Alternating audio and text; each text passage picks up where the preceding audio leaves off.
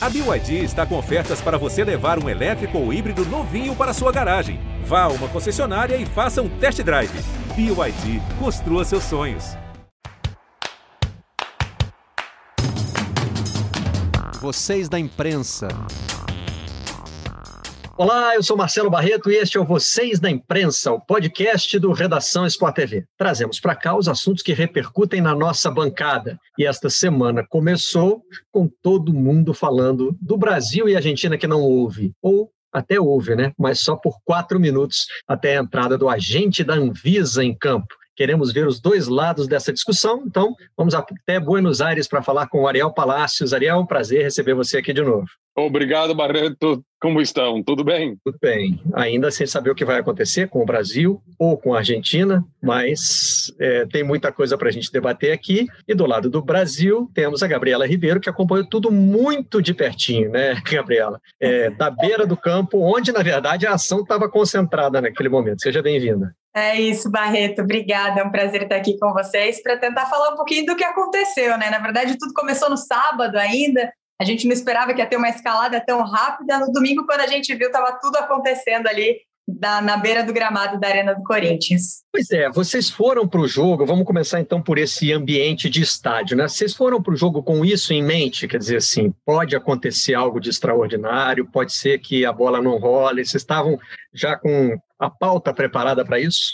É, para o jogo, sim, mas é, eu acho que é uhum. é importante a gente voltar para o dia anterior, que foi exatamente onde tudo começou muito a acontecer, né? E é até curioso, porque é, nessa cobertura de seleção a gente fica todo mundo sempre muito junto, todas as matérias a gente acaba construindo de um jeito bem próximo, né? Sim. E naquele dia o Guilherme Pereira, que inclusive está com a seleção agora lá no Recife, ele estava fazendo a matéria do Jornal Nacional na, no sábado, né? E a gente estava conversando e tal, e enfim, a matéria sobre o jogo, a gente gravou tudo que a gente tinha que gravar na Arena do Corinthians e começou a surgir a história da Anvisa. E aí a gente ficou naquela discussão, puxa, acho que a gente precisa avisar o pessoal do Jornal Nacional que isso está rolando. Porque se acontecer alguma coisa, pelo menos, né, a gente já sabe que, que enfim, o jornal deu, a, to, toda a questão editorial e jornalística por trás disso, né? Sim. Aí a gente avisou, por opção editorial, né, foi só uma nota, não foi incluído na matéria, porque era uma reunião que a Anvisa ela teve, né, com a CBF, com o representante da, do, da comissão médica da CBF, com o, o pessoal da AFA e também da Comebol, então tinha um representante de cada, tudo acontecendo ali exatamente do lado do hotel da seleção, porque os hotéis ficam muito próximos, né? Mas a gente não imaginava que de fato ia acontecer algo no domingo, isso falando no sábado, né? É, porque, enfim, teve a reunião da Anvisa, a gente achou, ah, vai levar uma chamada ali, os caras né, vão, vão, vão conversar, vai ter um acordo uhum. ali, tudo, tudo, certo. No domingo, a gente estava, é, eu lembro até a, da linha do tempo, porque eu ia para o jogo e aí fui entrar no hotel da seleção, no Sport TV, ainda antes, da, antes do jogo começar, só para fazer aquela saída de ônibus. De repente, não vou esquecer o horário, 1h26, a Anvisa solta a nota dizendo que eles não poderiam mais ficar dentro do Brasil.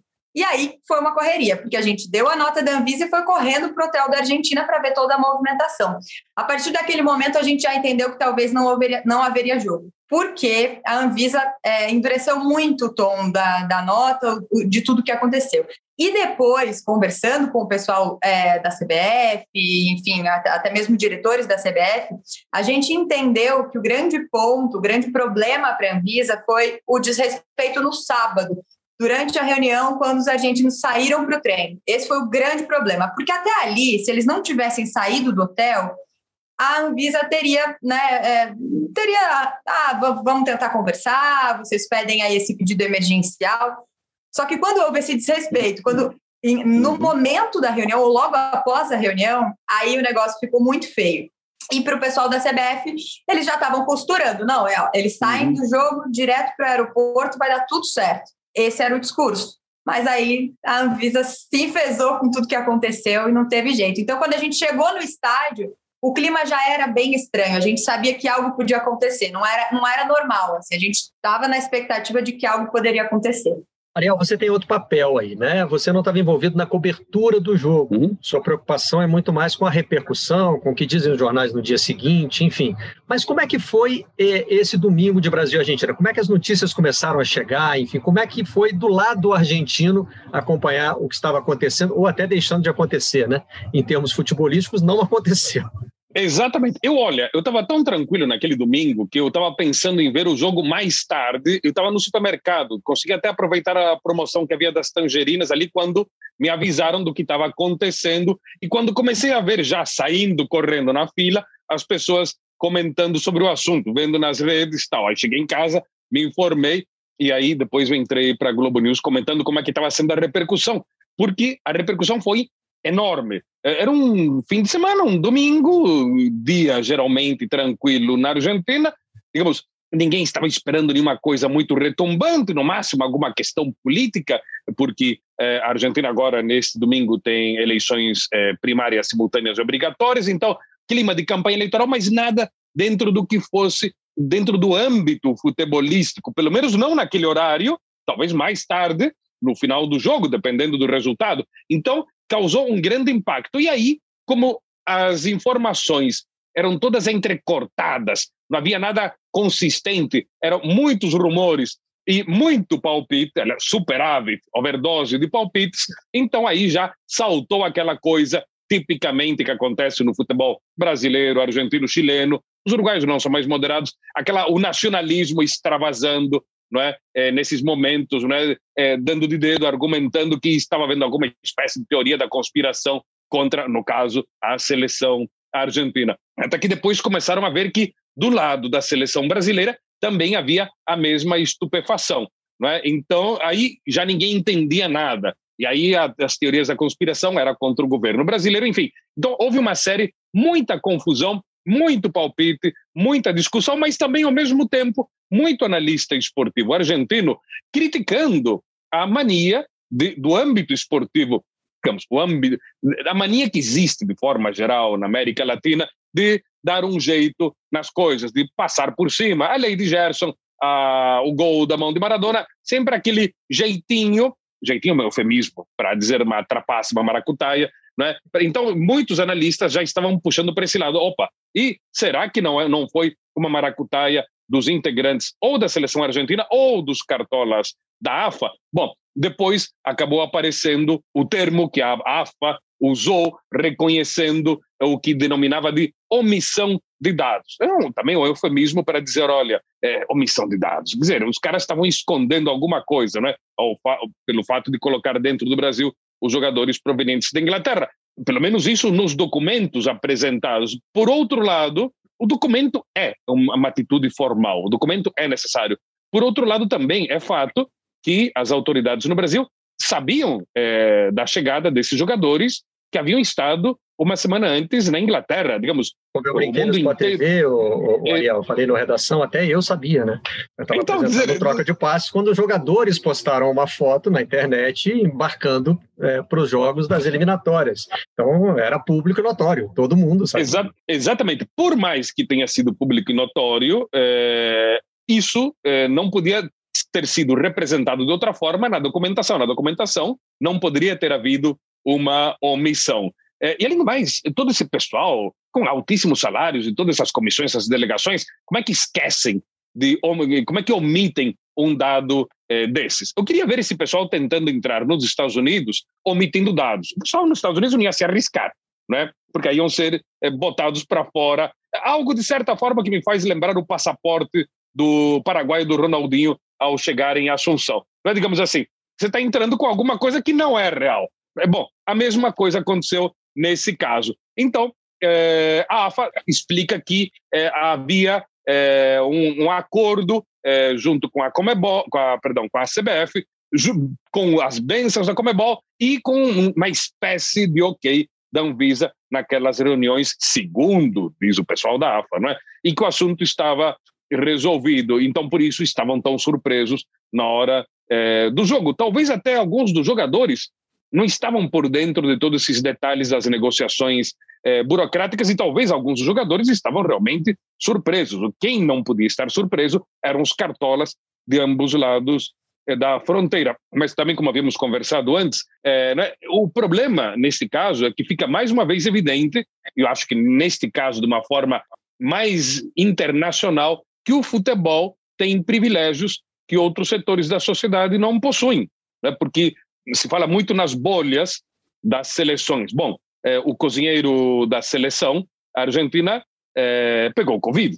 Em algum lugar, ele pegou Covid. E que bolha é essa das duas seleções quando a gente vê aquele amontoado de pessoas no gramado, no domingo, todo mundo sem máscara, não é? Todo mundo aos gritos, quer dizer, perdigoto para cá. É o festival do, do, do coronavírus, não é? Digamos, se eu fosse um vírus, eu ia estar ali fazendo um banquete, não é? Então, digamos, que bolhas são essas que têm esse contato humano é? tão tão próximo. Não existem essas bolhas concretamente, não é? Digamos, é muito blá blá blá, muito lero lero, mais uma tentativa de blindar o futebol da, da vida da vida real. É, como também digo em outras ocasiões, é, morre alguém assassinado num assassinato, assassinado num estádio, ah, fruto da paixão futebolística, ele gritou alguma coisa, xingou alguém, e aí levou uma pedrada e esmigalharam o crânio dele. Puxa, que coisa, que pena.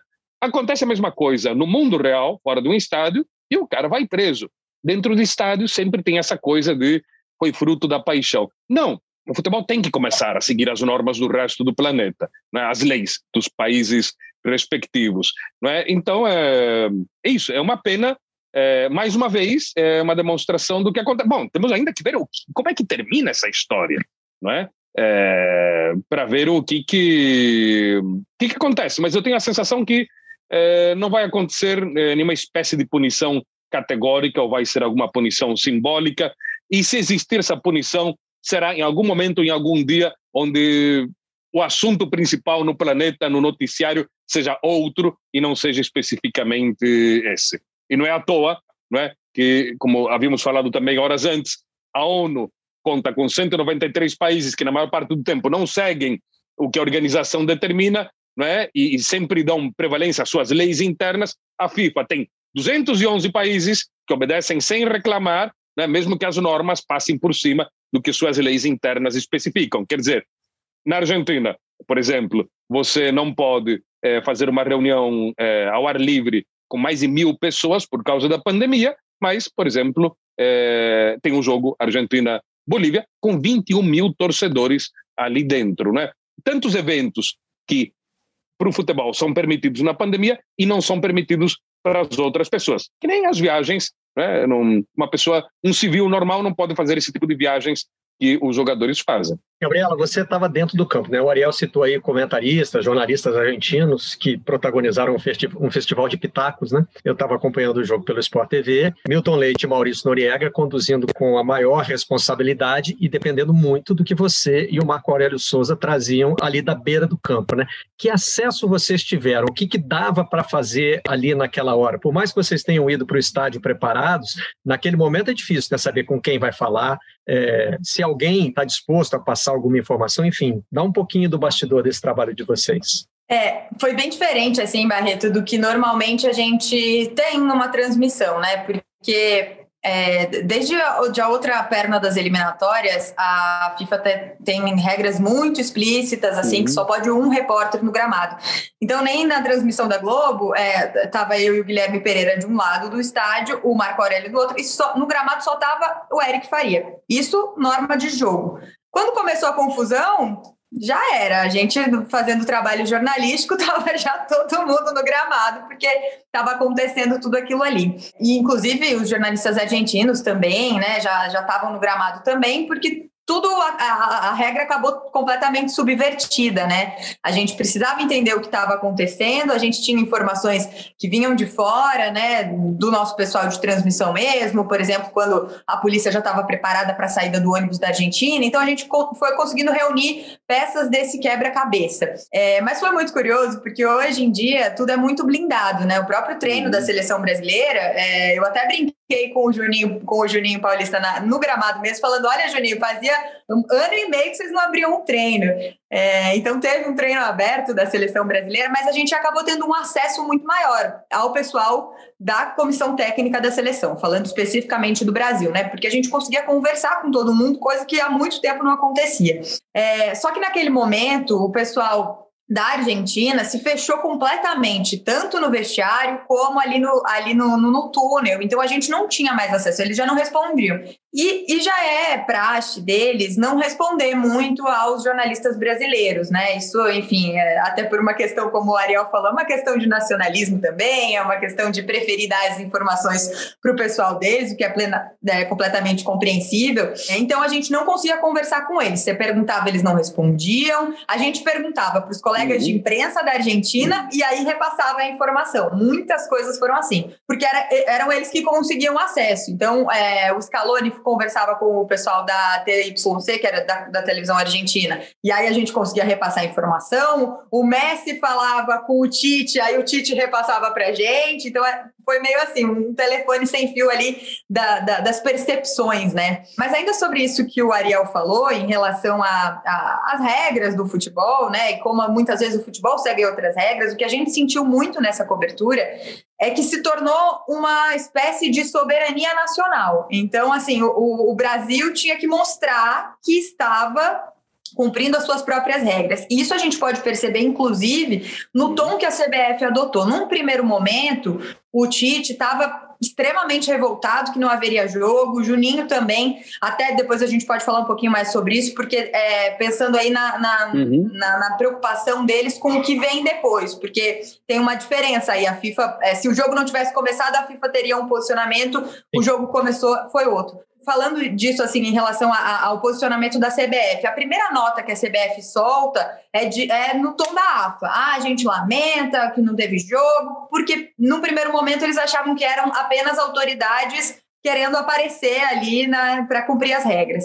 A segunda nota da CBF, que vem ali na segunda, no fim da tarde, ela já muda completamente o tom porque ela já concorda com a Anvisa, ela já dá informações, já, já complementa informações da Anvisa, ela já concorda com toda a linha do tempo que a Anvisa tratou, acusando a AFA de saber as informações e, inclusive, mostrando documentos para isso, né? É, a gente teve acesso, inclusive, a três e-mails que a CBF mandou para a AFA na, na semana que antece, nas semanas que antecederam as eliminatórias. Então, a CBF ela já foi mudando o tom, porque ela viu que a Anvisa não estava fazendo aquilo pura e simplesmente para aparecer ali na entrada do jogo. Só que também houve a, a, preocupação da CBF em o que vai acontecer daqui para frente, né? E aí, justamente, né, complementando inclusive isso que o, que o Ariel falou, é, sobre documentos e coisas que foram surgindo e até a, a palavra do, da AFA, né, naquele uhum. momento, uhum. é, na segunda-feira a gente teve acesso aí a um documento do Ministério da Saúde que negava o, o pedido de excepcionalidade dos jogadores argentinos, né? Então eles não poderiam ficar uhum. no Brasil.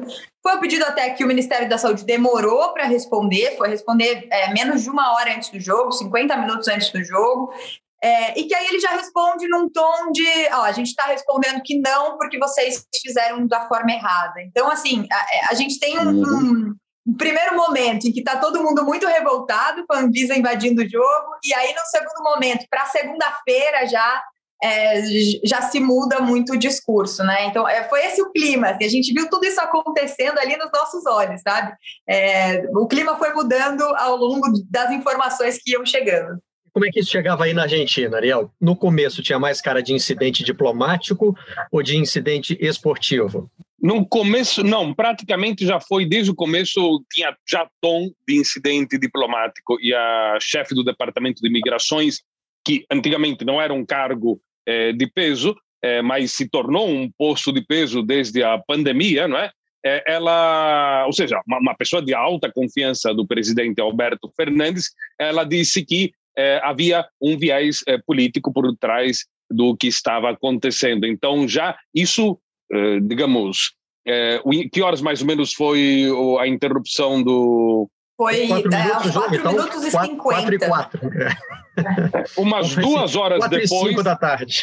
Bom, umas duas horas depois já tinha gente do governo argentino falando é, sobre o assunto. Então, é, digamos, nas questões diplomáticas, os governos argentinos costumam ser muito lentos em, em, reagir ou em formular alguma coisa. Mas como tinha a ver com futebol, aí a, o governo já se pronunciou imediatamente, não é? Ariel, desculpa te interromper, e só para complementar também, uhum. é, é, é, curioso que a, a, o corpo diplomático aqui do Brasil, de, da, da, Argentina, já estava em São Paulo desde sábado à noite. E essa o embaixador. informação, é, então, essa informação a gente só foi ter no domingo, a quase uma da manhã, quando a gente estava no aeroporto, esperando o embarque dos jogadores argentinos, né? E o depoimento, uh, não foi uma espécie de depoimento, né? Foi uma conversa com a Polícia Federal. E a gente esbarrou no, no, no, diploma, no embaixador, no embaixador argentino que tinha vindo de Brasília, né? Porque ele, ele mora lá e tudo mais. Então ele tinha vindo de Brasília com o corpo diplomático, porque ele, na, no sábado à noite, porque eles já sabiam que a situação poderia escalar muito. Então, assim, já havia informação muito antes do jogo que tudo isso poderia acontecer por parte do governo argentino, né? Exatamente. E o governador, o governador, perdão, o ex-governador da província de Buenos Aires, atual embaixador é, da Argentina no Brasil e ex-candidato presidencial, o Daniel Scioli ali, pelas imagens que eu vi, apareceu várias vezes é, nessa noite de domingo ali dentro do estádio, caminhando, tal, preocupado, etc, etc, mas com a máscara não exatamente bem posicionada, para baixo da boca, então, quer dizer, mais um, um sinal de como é que esse pessoal em público não toma esses cuidados devidos. Né? Uma hora estava ele conversando com o Messi, caminhando por algum corredor, e a gente viu, viu isso daí. Exatamente, levando em conta que ele é uma pessoa muito experiente em todas essas coisas eh, políticas e diplomáticas, mas ao mesmo tempo é um cara também que é, sempre tenta botar panos quentes nas coisas. Então, é, talvez, é. se não fosse ele especificamente, a coisa teria escalado de forma mais acelerada nessa noite de domingo. Sem dúvida. E Barreto e, e Ariel, só para contar uma informação também ali de bastidor, que é muito curioso, todo mundo, a gente, a gente começou a sentir toda a repercussão, né? Então, nas redes sociais, ou mesmo como o Barreto falou, o Milton e o Noriega falando na transmissão, na transmissão da Globo também, o Galvão, todo mundo, né, muito curioso, por que, que a Anvisa invadiu exatamente naquele horário? Por que, que não foi antes? Por que, que não foi depois?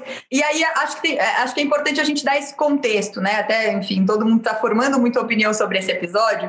No período da tarde, por volta das duas da tarde, a Polícia Federal até esteve no hotel da Argentina, dois agentes. E esses agentes não é, tomaram uma ação efetiva de bloquear a entrada dos jogadores no ônibus, porque até eles saírem do hotel não era considerado crime sanitário. Acho que é uma informação importante. Hum. O crime sanitário ele só se configura a partir do momento em que eles saem das dependências do hotel. Então, a Polícia Federal foi até lá para tentar dar uma intimidada, falar: ó, oh, não vão sair daqui. E eles saíram. Então, os jogadores entraram, e até, e até a entrada dos jogadores argentinos no ônibus é muito curiosa, porque normalmente quem acompanha muito, né, é, sabe que os jogadores entram um no ônibus, aí entra outro, aí dali uns 15 minutos vem outro.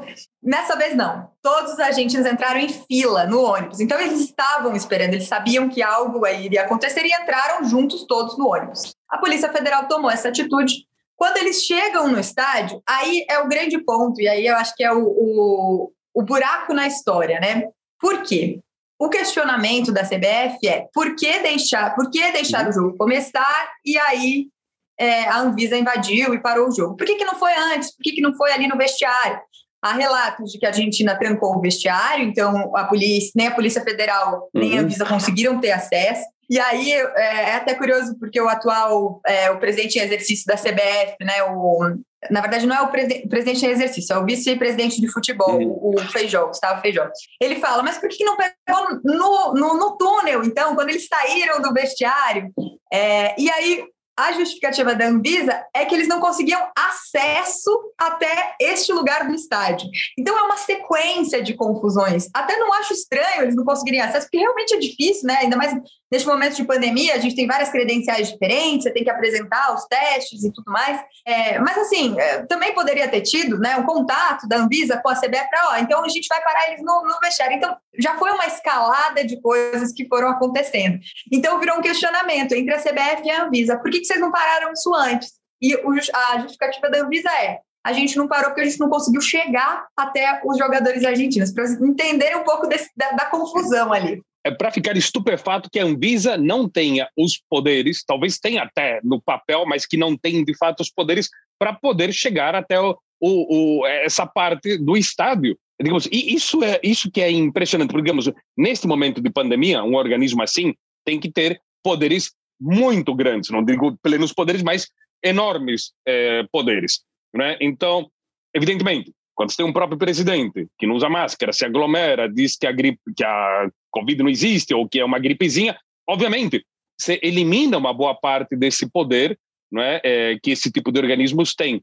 Mas é, é um absurdo é, que, uma, que um, a Anvisa não tenha, não tenha tido a possibilidade de poder, se é exatamente isso mesmo que aconteceu, que não tenha tido a possibilidade de chegar por essa outra forma até a seleção argentina e que só tenha conseguido na hora que já estava no gramado. Para que seja coisa do mundo paralelo do futebol, né? Porque se for assim em outras áreas da sociedade, está entrando todo Exato. mundo que quer no Brasil e ficando onde quer e a Anvisa não pode notificar. Exato. Agora, Gabriela, você citou aí é, a preocupação com é, o começo do jogo, né? Começar ou não começar o jogo. Estava claro para vocês na hora o que para a gente hoje parece bem óbvio, que é a CBF não querer o apito inicial, porque aí na súmula vai constar paralisação de jogo, em vez de se poder falar em WO da Argentina? Claríssimo, Barreto. Inclusive no discurso de todo mundo ali, né? Tanto do Juninho como do Tite, é o questionamento: por que começar o jogo? Por que invadir a hora que começar o jogo? E acho que é muito importante, né, para todo mundo entender esse, esse contexto, é que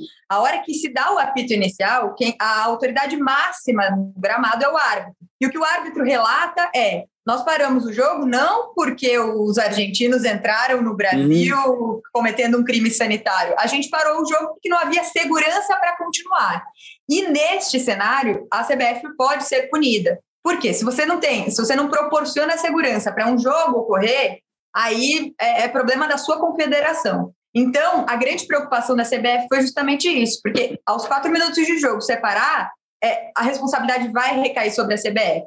Se o jogo, é, se os argentinos tivessem sido é, embarrados antes, ali, né, enfim, qualquer outra circunstância antes, e não tivessem aparecido para o jogo, como prometeram, caso os quatro uhum. jogadores não pudessem entrar em campo, aí seria um WO para o Brasil e pronto. E aí a, a AFA é que teria que se ver com a, com a FIFA, né? Teria que responder uhum. à FIFA o que aconteceu. A partir do momento que a bola rola, a responsabilidade é toda do Brasil, porque é o mandante. E ali já começou um papo, no domingo mesmo, de que o jogo de hoje seria ameaçado. O jogo de hoje, né? A gente está falando agora na quinta-feira, o Brasil joga com o Peru lá no Recife, é, que o mando de campo deste jogo poderia ser ameaçado. Então já, já começou a circular aquele monte de informação de possível punição para o Brasil. E é uma informação que ainda está rolando nos bastidores da CBF. Obviamente, não para o jogo de hoje, né? Que a gente espera que ocorra, enfim, se uhum. tudo ocorrer normalmente, até porque a Federação Peruana foi avisada junto com a AFA em relação aos jogadores de, que, que vieram né, desses países que estão aí nessa lista é, da portaria da Anvisa, mas assim, há uma preocupação em relação à próxima data FIFA. Por quê? Em, outubro é, tem, tem, os Jogos do Brasil, mas depois em novembro tem um Brasil e Argentina. O mando de campo deste Brasil e Argentina aqui, que não ocorreu, ele está ameaçado, né? Porque não se sabe que tipo de, de punição que a FIFA pode é, colocar no Brasil. A FIFA abriu uma investigação na segunda-feira. A FIFA, na segunda de manhã, na verdade, até, até vale aí uma crítica à FIFA, porque a FIFA falou na segunda de manhã que já tinha todos os documentos. Uhum. Ninguém tinha todos os documentos naquele momento, né? Tanto que é, a gente foi tendo muitas informações ao longo do dia na segunda-feira. E aí a FIFA falou que reuniu, depois à noite soltou uma nova nota, falando que já tinha mais informações para poder tomar uma posição. Para a CBF foi o pior dos cenários, por, justamente por isso. O jogo começou. Então agora o Brasil pode sofrer qualquer tipo de punição, até porque não é da conta da FIFA que a Anvisa é, não tenha feito o trabalho dela antes, ou não tenha barrado os, os, jogadores argentinos no aeroporto ainda. Mas sim é da conta da FIFA que alguém invadiu o gramado e que o jogo não continuou. Esportivamente, né, o que a gente tem é um jogo que começou, foi interrompido por uma invasão, não teve condições de continuar. E é isso que o árbitro relata na súmula. Então, a, a versão oficial é essa. E com relação à Anvisa, os jogadores da Argentina poderiam até estar irregulares no Brasil, né? já foram dadas todas as explicações, mas do ponto de vista da FIFA, que organiza o jogo, é, eles poderiam estar inscritos. porque eles estão inscritos eh, em termos eh, de legislação esportiva, não tem nada que os impeça de entrar em campo. Aí já é uma questão da legislação do Brasil, da questão da imigração, uhum. questões sanitárias, enfim, e a FIFA, como já disse o Ariel, né, trafega é, é. em paralelo a tudo isso aí, né, como se, é como se o país não existisse. Tem um jogo da FIFA acontecendo lá, é meio que uma, como se fosse uma embaixada, né, Ariel? Dentro, é, exato. É, é, eu queria fazer uma pergunta para a Gabriela, falando é, nesse, nessa questão do privilégio. Quando ela citou que o pessoal estava preocupado com a segurança, é, que tipo de segurança? Era segurança sanitária ou segurança física? O pessoal temia que pudesse haver alguma espécie de troca de é. sopapos e pancadas. Então, na verdade, Ariel, quando, quando eles colocam que, que há é, falta de segurança para continuar uma partida, pode ser N motivos, né? pode ser porque um torcedor invadiu o gramado, pode ser muitas coisas. É, é, é um dispositivo da arbitragem, digamos assim. É, claro, claro, a arbitragem ela não tem um, algo específico para relatar na súmula, ela tem que partir de, de, código, de um código de arbitragem que já existe.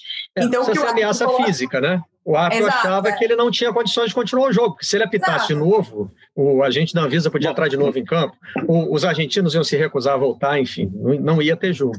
A gente até tem ali uma, um relato de confusão, de, de jogador batendo no agente, empurrando, então, assim, isso ocorreu de fato, né? É, é era uma situação muito inusitada, algo que, assim, realmente hum, a gente nunca viu, né? Mas a, a, ver que essa convocação toda ela já estava muito comprometida, né? O próprio técnico Tite falou antes do jogo, na entrevista que ele deu, é, a entrevista coletiva do Tite demorou muito tempo para começar, um, uma das últimas dele antes do jogo, porque estava rolando toda aquela questão do Zenit pedir os jogadores de volta. Então, o Tite já tinha perdido nove jogadores, já tinha convocado mais nove jogadores, outros que não quiseram vir outros que tiveram que ir embora no meio do caminho, enfim, toda essa convocação ela foi muito comprometida. E aí culmina nesse Brasil e Argentina que não aconteceu. É, e agora ainda, com os clubes sendo punidos porque não liberaram os jogadores, a FIFA tentando aí é, acionar algum tipo de, de, de, dispositivo de segurança para a próxima data FIFA, enfim, é, é uma situação muito inusitada como um todo, né? É uma coisa muito interessante isso tudo, porque se a questão, por exemplo, se fosse a questão de, de segurança, né, medo que os torcedores invadissem, né, aí primeiro você já tem uma demonstração muito clara que, primeiro, não é para fazer jogo com torcida numa pandemia. Né? E se, imagina se fosse com o estádio inteiro. Então, o que, que ia acontecer? Um massacre ali embaixo? Digo, que tipo de torcedores as autoridades esperam que esteja presente é, num estádio, numa circunstância dessas? Ou eles haviam autorizado a entrada, por exemplo, de hooligans, da, de torcidas organizadas? Imagino que, teoricamente, não poderiam ter autorizado. Segunda, se um jogador começa a bater em alguém, em alguma das autoridades presentes, digo, é, que tipo de maturidade tem essas pessoas é, hum, com aqueles salários fantásticos que eles têm, são adultos, são todos maiores de idade? Digo, a coisa chega a esse ponto de algo que está começando a ser discutido, que sequer ainda se resolveu, e os caras já estão descendo pancada em alguém. Digo, é, é como se o futebol demonstrasse que não tem maturidade para fazer uma competição internacional. Não estamos falando de um jogo de garotos de oito anos de idade, entendeu? Num bairro distante, nos cafundós de, da minha terra, Londrina, onde o pessoal começa a brigar né, e discutir, porque estão na quarta, anos de idade, estão na quarta, quinta, na quarta, na terceira, quarta série. Não, estamos falando de todos marmanjos, de adultos, não é? alguns que falam até vários idiomas, porque moram fora ou tentam falar, enfim, mas é, impressionante, impressionante, impressionante que é, a, as autoridades tenham decidido tomar uma atitude dessas por uma questão de segurança, se é que era isso mesmo, não é de forma tão é, precipitada, podiam ter ficado ali conversando um pouquinho mais de tempo, não é? Mas enfim, o fato é, de todas formas, é, não se podem violar as leis sanitárias, seja de qualquer lugar, seja um jogador de futebol ou seja um presidente, porque todos nós, mortais, plebeus, o resto da, da sociedade, nós civis que pagamos impostos, temos que seguir as normas. E essas outras pessoas, seja da política ou seja do esporte, têm que seguir as normas também. Mas se seguimos todas as normas, não tem futebol, né? Porque, por é. exemplo, hoje não pode entrar turista de lugar nenhum na Argentina. Por que, que vai entrar um jogador de futebol para disputar uma partida? Exata, né? Exatamente, exatamente. Não há lógica nessas coisas. Estamos trabalhando dentro da excepcionalidade. Mas o Ariel levantou outro ponto interessante, Gabriela, que é um bom bastidor que você pode trazer para a gente. Não tinha torcida no estádio, mas tinha 1.500 convidados, né? É. que não estavam se comportando, digamos assim, é, seguindo a cartilha da prevenção ao coronavírus. Né? A gente tem relatos de pessoas sem máscara, enfim, aquele comportamento que, que, que, já virou meio que padrão no entorno dos estádios e quando os estádios são abertos. Né? Como foi o comportamento desses convidados durante a confusão? Deu para observar? Eu sei que, claro, naquele momento vocês estavam com o olhar voltado para dentro do campo, né? mas algo aconteceu que chamou a atenção de vocês? É, eu acho que assim, ficar sem máscara é praxe, né? O pessoal não, não aguenta. É, eu lembro até que eu fiz uma matéria no começo da pandemia, é, para o esporte espetacular, a gente explicou por que, que o torcedor não podia ir para o estádio. E um dos motivos, inclusive o Atila e a Marina, né, que ganhou muita notoriedade aí na pandemia por explicar muito bem é, a, a forma de transmissão do vírus, ele até deu entrevista e ele explicou que o torcedor não podia ir para o estádio por causa dos aerossóis de, de, que são liberados quando você canta quando você fala, quando hum. você grita. E num estádio de futebol, isso é incontrolável. Se a pessoa não está usando máscara e praticando distanciamento, você tem um risco de transmissão de Covid muito alto. E é isso que você falou, Barreto. Em todos os estádios que a gente tem visto o público voltar, é muito difícil que uma pessoa ali no calor da emoção, ela, ela é, mantenha a máscara, ela não grite, ela não cante. Então, o que a gente viu na no Japão. A gente tem relatos é, do Carlos Gil, que acompanha o jogo de futebol no Japão, e as pessoas estavam de máscara, sentadas e só aplaudindo, é. não gritavam. Mas no, no, no, no nosso mundo. Brasilzão, eu acho que é impossível. Pior é que, é. mesmo assim, não teve público nos Jogos Olímpicos, né? É, só, só fora de Tóquio. Exatamente. Então, assim, a gente vê muita gente sem máscara, né? Ali cantando na, na, no momento do hino nacional, que foi um dos únicos momentos que a gente teve ali de acompanhar a torcida. Deu para ver todo mundo é, cantando, gritando, gente sem máscara, enfim, a, a, a, aquele falta de protocolo, né? É, acho que vale a gente lembrar que era, foi o primeiro jogo com público, ou certa forma de público aqui em São Paulo, desde o início da pandemia. É, o, o, governo do estado não havia liberado até então, aí liberou para um público de 20 mil pessoas e a CBF falou que não ia aceitar 20 mil pessoas porque não tinha como controlar todas essas pessoas, porque aí seria responsabilidade da organizadora, né? Então a CBF teria que é, lidar com os testes, checar esses testes, né? Ter uma espécie de controle. A CBF falou que não, mas que ia ter os convidados, 1.500 convidados que é boa parte é, familiares de jogadores, familiares e amigos de jogadores mesmo. E aí, assim, mesmo protocolo que é o nosso protocolo aí para os jogos da, da Comebol e da FIFA, que é fazer te o teste, né? É, subir o teste no sistema e tudo mais. Na entrada mesmo, eu não pude acompanhar porque eu já estava dentro do gramado. Então, não sei se a entrada teve algum tipo de, de confusão, se foi mais difícil. Imagino que não, porque era uma estrutura muito grande, e 1.500 pessoas numa estrutura grande até é possível se, se espalhar muito bem. Mas dentro do estádio é aquela, aquela máscara. O pessoal, já, o pessoal já não fica com uma máscara respeitando em lugar nenhum dentro uhum. do estádio, vai ficar? Tinha muita gente sem máscara, muita gente ali desrespeitando. Mas não deu para sentir, por exemplo, uma hostilidade desses convidados com relação não sei, a arbitragem ou, ou a agente da Anvisa, por exemplo, isso aí vocês não conseguiram perceber? Não, isso, isso a gente não conseguiu perceber, até porque eu acho que é, aí eu falo como a minha perspectiva de torcedora, né? Quando a gente está na arquibancada, é muito difícil você entender o que está acontecendo. Então, eu acho que as pessoas elas não estavam entendendo. Claro, hoje você tem ali Twitter, é, Instagram, então o pessoal talvez já começou a entender. O único momento que a gente sentiu o público um pouquinho mais hostil foi na retirada da Argentina, quando os jogadores todos decidiram que iam sair e, e se reuniram ali no meio do gramado e todos foram para o vestiário, aí começou um monte de vaia e tudo mais. Mas aí virou clima de festa também logo depois, porque o, o sistema de som do estádio explicou, disse que o jogo estava suspenso, não explicou o porquê, disse que o jogo estava suspenso e que teria um treino da seleção. Aí já virou festa de novo para a torcida, tudo certo. Divertiu com o treino, né? Ariel, para a gente fechar, vamos tentar pensar um pouquinho, né? É difícil a gente adivinhar o que vai acontecer. Tem muita gente acreditando que a FIFA vai empurrar isso com a barriga até não precisar mais decidir, né? Porque Brasil e Argentina certamente vão se classificar para a Copa do Mundo sem depender desse resultado.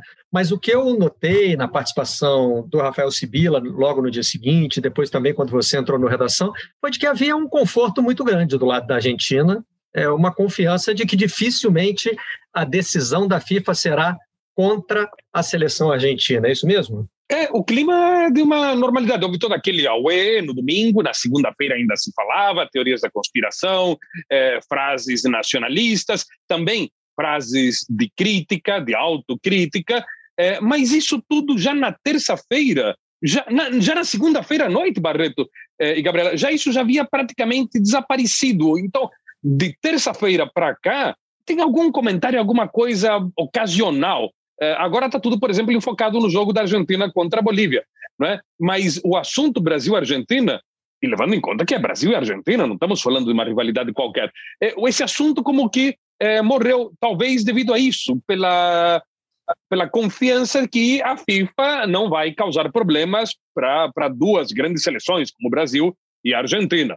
Se a FIFA for punir, vai punir alguém de alguma seleção é, com menos prestígio ou que renda menos dólares para a FIFA, mas que dificilmente vai gerar alguma espécie de confronto com as seleções da Argentina ou com a seleção é, do Brasil. Então, é uma espécie assim de algo vai acontecer e não será nada muito dramático. Esse é mais ou menos o, o, o clima, não é? No domingo era aquele clima de novela mexicana dos anos 60, né?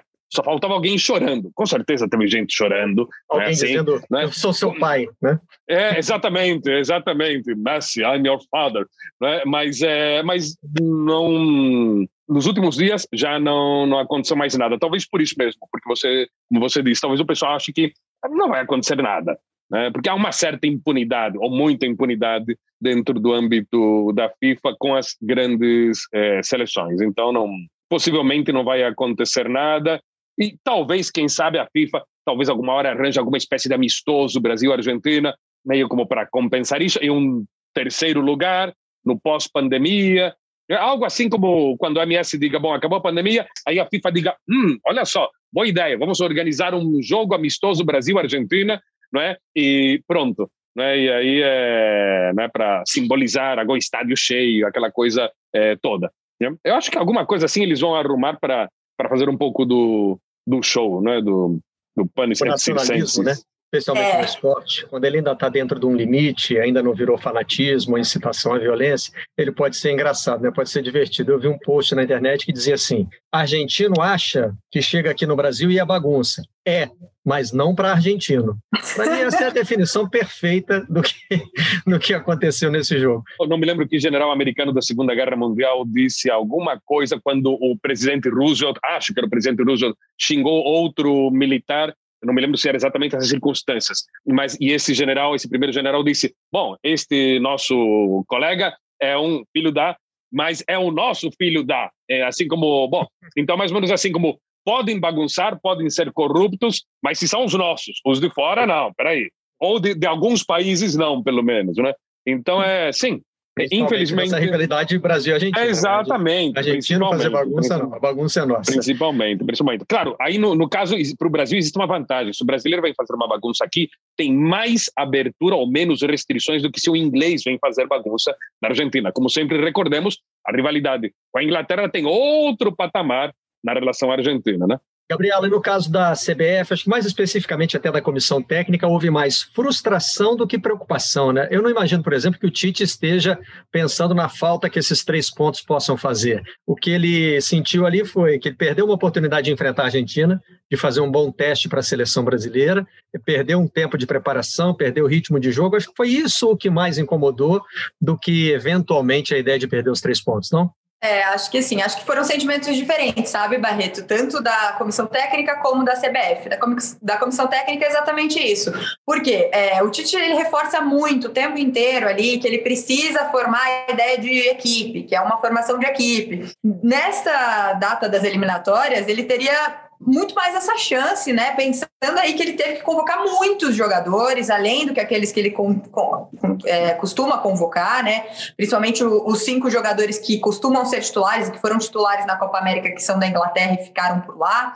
É, então foi uma oportunidade perdida, até porque é sempre aquilo. Você tem um, grande adversário sul-americano ali, já tem toda aquela cobrança por não enfrentar europeus, não tem data para enfrentar europeu antes da Copa do Mundo, ainda perde um jogo que você teria chance ali de fazer. É, é muito frustrante para a comissão técnica, para o trabalho todo que tem sido feito. Do lado da CBF, aí a preocupação já é diferente não só não, não pelos pontos em si, porque a seleção, enfim, já está quase classificada, possivelmente nem não vai fazer falta nenhuma esses pontos, mesmo se esse jogo não for jogado. Mas por dois motivos, né? Porque pode haver uma punição aí e que não se tem aí, é, você não tem uma, uma um retrospecto, uma prerrogativa do que vai ser feito. Então, tem um receio por ser a seleção é difícil mandante. Difícil de mencionar, né? Difícil de mencionar, pode ser uma Exatamente, porque você nunca sabe, né? A FIFA pode olhar para esse episódio e falar: não, eu, é, a FIFA manter a sua própria soberania, o Brasil quer manter a soberania dele, mas a FIFA quer manter a dela.